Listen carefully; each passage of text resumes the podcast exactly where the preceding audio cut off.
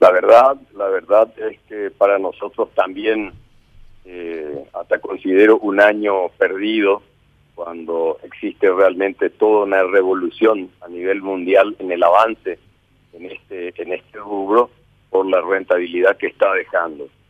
Entonces, eh, ya durante todo el mes, todo el año 2020 estuvimos con los distintos secretarios de, las distintas instituciones del Estado, eh, pero eh, no hemos logrado avanzar insistiendo muchísimo esa pérdida de tiempo y de oportunidad, lo cual hizo que solicitemos una audiencia con el presidente de la República ya como autoridad máxima, eh, la cual fue aceptada, cosa que realmente nos ha gustado porque creo que desde la cabeza para abajo es mejor que entrar a hablar con todos los ministros, en donde inclusive las resoluciones, hasta en algunos casos, se contradicen, resoluciones, decretos, reglamentaciones, etcétera.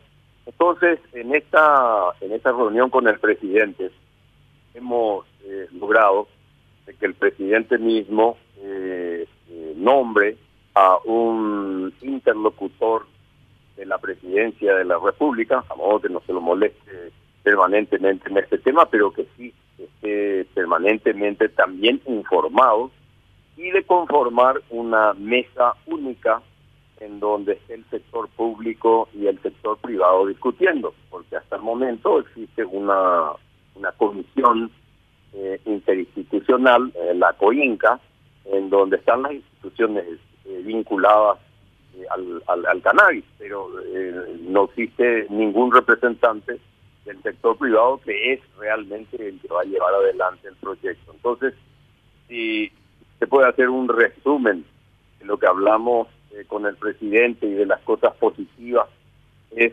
realmente su compromiso de que la, la el, el, el proyecto cannabis llegue a la agricultura familiar campesina, que eh, realice realmente esta mesa multisectorial y nombrar un representante. Eso, eh, hasta el momento, siendo eh, hoy creo que se cumple una semana de haber realizado esa reunión, todavía no tenemos noticias de quién podría ser el interlocutor, cómo se conforma la mesa, pero entendemos que eso se haría en el transcurso de la semana, no sé.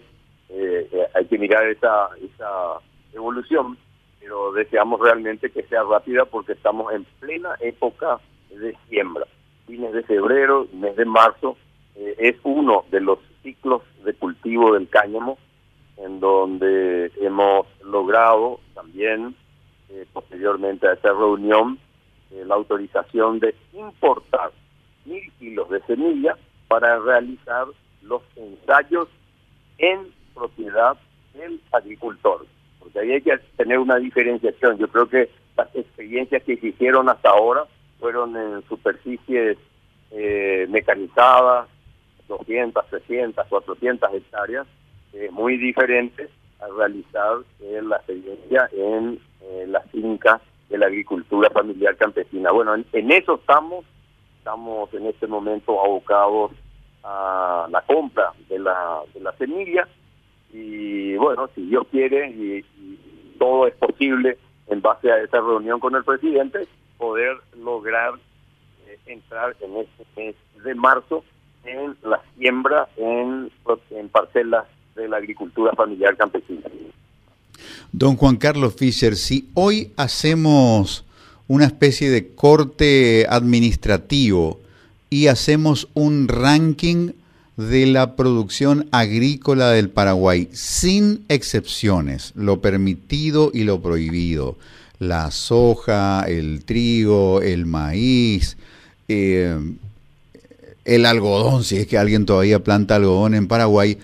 En ese, en ese ranking de los principales rubros agrícolas de Paraguay, sin excepciones, repito, ¿qué lugar ocuparía la marihuana hoy considerando lo que es se estima que hay de superficie cultivada en, en, Paraguay para el negocio clandestino de la producción del cannabis recreativo. Que más o menos, ¿sería un rubro importante o no tanto por superficie cultivada? No, desde ya, desde ya entiendo que somos el tercer productor entre México, Colombia y Paraguay en el cultivo y exportación ilegal eh, del cannabis. Eh, nosotros eh, estamos pero segurísimos de que el cannabis en Paraguay, por las condiciones de clima que nos ha brindado la, la posición en donde estamos, la, la, la gran luminosidad que realmente requieren estos tipos de plantas, eh, somos, eh, digamos, eh, muy, muy, muy bendecidos. Y no dudaría en decir que el cannabis puede encontrarse dentro de los tres o cuatro productos exportables a nivel de ingreso de divisas con los productos y subproductos que se saquen de ella. Eh, no hay que olvidar que es un cultivo controlado, lo que hay que hacer es que sea un cultivo fácilmente controlado y dejar que la industria funcione. Es lo que está haciendo Canadá y Estados Unidos hoy en día, Canadá especialmente, casi facturando un Itaipú por año.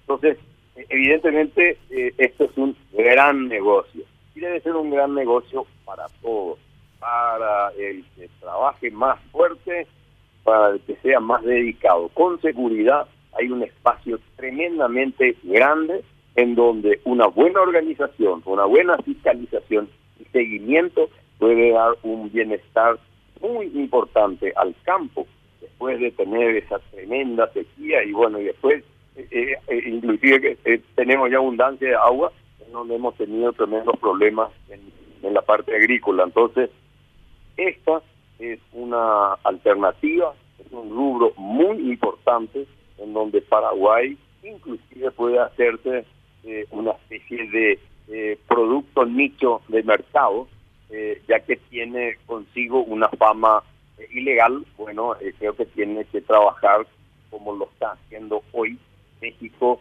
y lo está haciendo Colombia. Colombia está trabajando muy bien en este aspecto. Y otro país que realmente ha superado tremendamente todas, todos los problemas, pero en 6, 8 años es Uruguay. Uruguay. Entonces, cuando, eh, Uruguay, Uruguay, sí. Entonces, entonces cuando nos preguntaban, eh, eh, esto fue una reunión en, el Congreso, eh, bueno, ¿qué proponen?